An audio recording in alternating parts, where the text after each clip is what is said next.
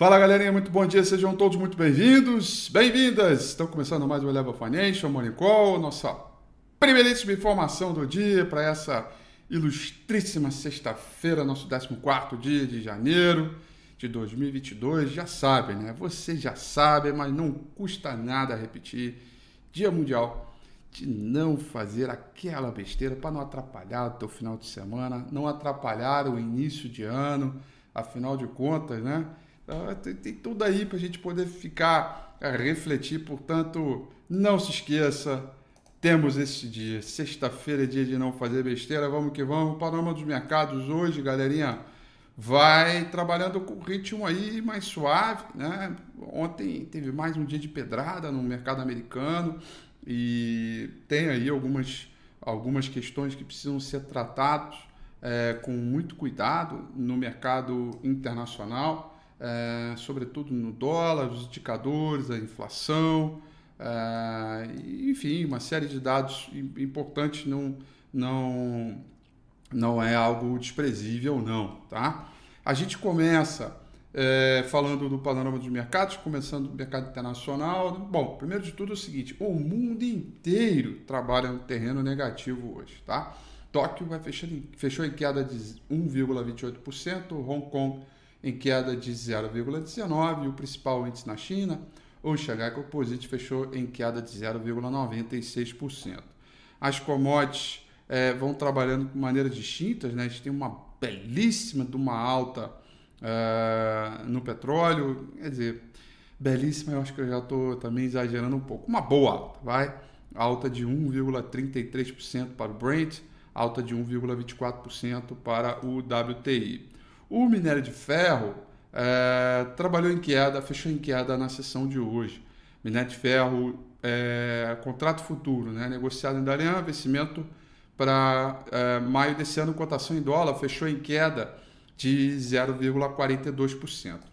E temos uma, alguma razão para essa queda. No Morning Call de ontem eu falei que na madrugada de ontem para hoje iriam sair dados de balança comercial na China. Esses dados saíram mostrou um superávit a nível recorde, muito bom. É um superávit recorde, que eu fui falar a nível D e chamaram a atenção os, os, os professores de português me chamaram a atenção no YouTube. Então, tiveram recorde, não a nível D. É, e, bom, e esse recorde foi muito por conta de uma expansão é, do, do, da da exportação, tá? porque a importação decepcionou. Os dados de importação vieram abaixo do esperado. E sendo os dados de importação abaixo do esperado, você acaba minando um pouco o mercado de commodities metálicas. Tá? Então, alguns metais preciosos vão meio de lado hoje é, e o minério de ferro caiu. Tá? tá aí a razão pela qual a gente tem aí essa observação é, com minério, embora alguns outros metais estão trabalhando no terreno positivo, tá? É, em, em, em, Londres, é, e, e o petróleo que vai avançando aí. Eu falei belíssimo porque eu pensei sobre a ótica semanal, né? O petróleo que vai avançando a sua quarta alta é, semanal, a sequência mais longa desde outubro do ano passado em meio aos sinais de aperto monetário, tá? que é o que a gente vem discutindo aqui bastante. Europa, ações de tecnologia no contexto geral, em função da própria elevação dos treasuries dos Estados Unidos, vai trabalhando no terreno positivo. Ele abriu em queda e ficou de lado. Assim, tá meio, provavelmente, esperando aí o mercado americano é, abrir.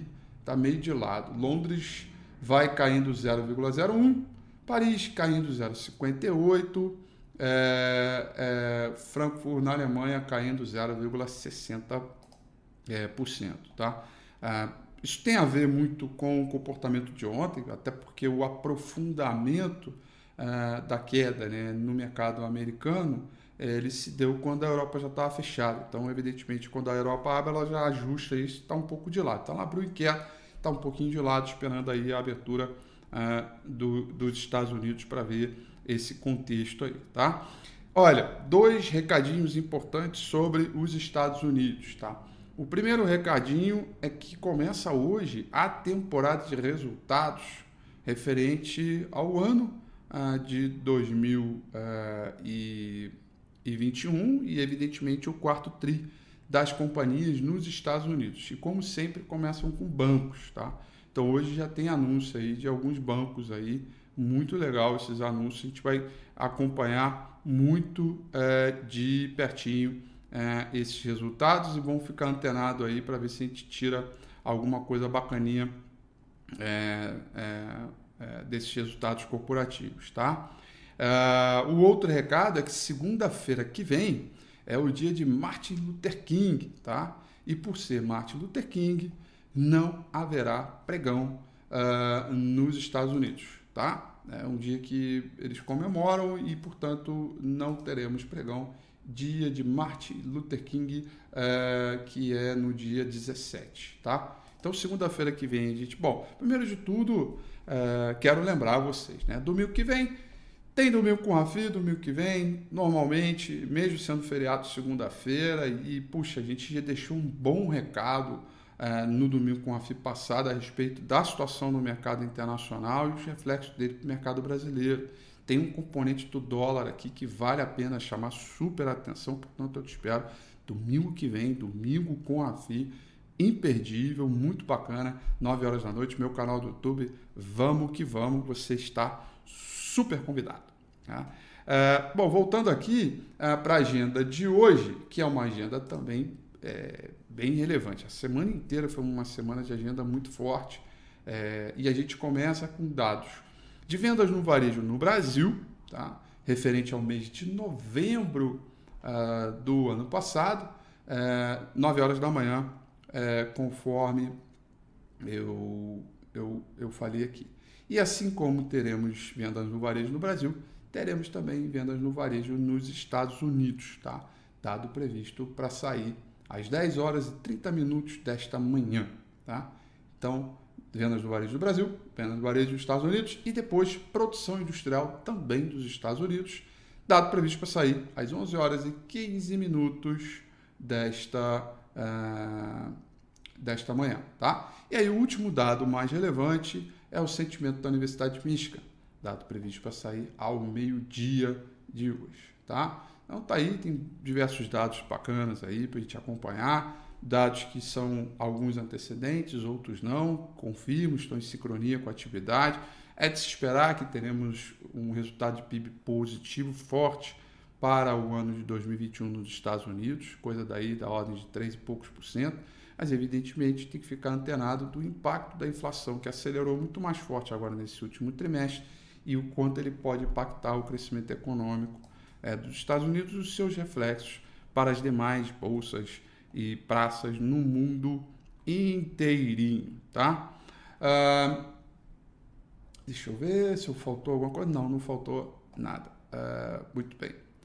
Vamos agora aqui olhar. Muito bem, vamos dar uma olhada então no gráfico do índice Bovespa. Então, galera, dado o comportamento é, é, do, do, do, mercado, acho que está bem bacana. A gente tem um quadro de consolidação armado, né? É, com sinais bem evidente fundo duplo em função dessa última recuperação e, e rejeição dos 100 mil pontos. Né? A gente passa por uma região de enrosco importante, uma resistência aqui na faixa dos 106.200 pontos, que desde ontem eu comentei que seria importante ser ultrapassado. Ontem a gente viveu um dia é, enroladinho, né? ora trabalhando terreno positivo, ora trabalhando terreno negativo, ficou um vai e vem danado aqui e, evidentemente, só fechamos próximo do 0 a 0, com uma, uma queda né, de 0,15%. Essa queda foi bem pequenininha por conta de Itaú e Petrobras, que foram os grandes destaques, acabaram contaminando positivamente o índice Bovespa, é, é, porque a grande maioria das ações é, caíram ontem, tá?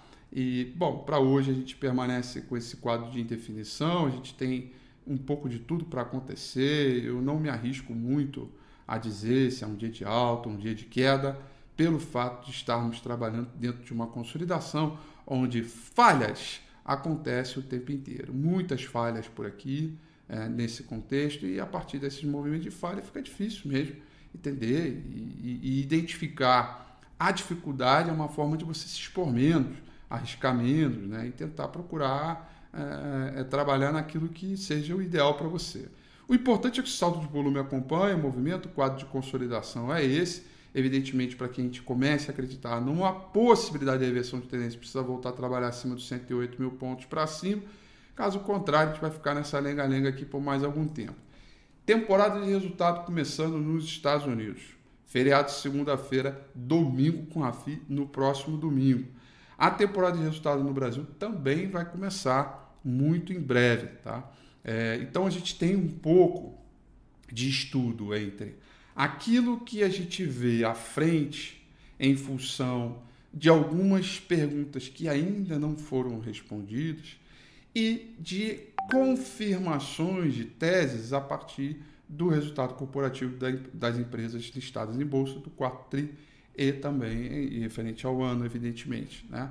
do seu crescimento, qual o impacto da inflação aqui no Brasil para essas companhias, o impacto da elevação da taxa de juros, será que o serviço da dívida ficou maior ou menor, quem conseguiu gerar caixa, quais são as empresas de valor dentro desse ambiente versus as empresas de crescimento. Né? Isso a gente falou muito uh, no domingo com a FI passada, eu mostrei a diferença para vocês né? entre empresas de valor e empresas de crescimento e como estava, isso estava nos Estados Unidos. Até me perguntaram aqui pelo WhatsApp dos clientes, né, que conversam comigo todos os dias, é, o cliente me mandou uma mensagem aqui dizendo, Afia, aquilo que você falou para os Estados Unidos, ela serve para o Brasil também? Sim, absolutamente, tá? Ainda mais para o Brasil, onde o ritmo de aceleração de taxa de juros é muito maior e de alavancagem das companhias também, tá bom? Portanto, são essas as informações para essa nossa ilustríssima sexta-feira. Eu desejo a vocês uma excelente sexta, ótimo final de semana, bons negócios para hoje. Domingo que vem, 9 horas da noite, aqui mesmo no canal do YouTube. Aproveita para se inscrever aqui no canal, não perder absolutamente nenhuma informação. Eu te espero no domingo ou na próxima segunda-feira para o Morning Call todos os dias. Um grande abraço, beijo, tchau.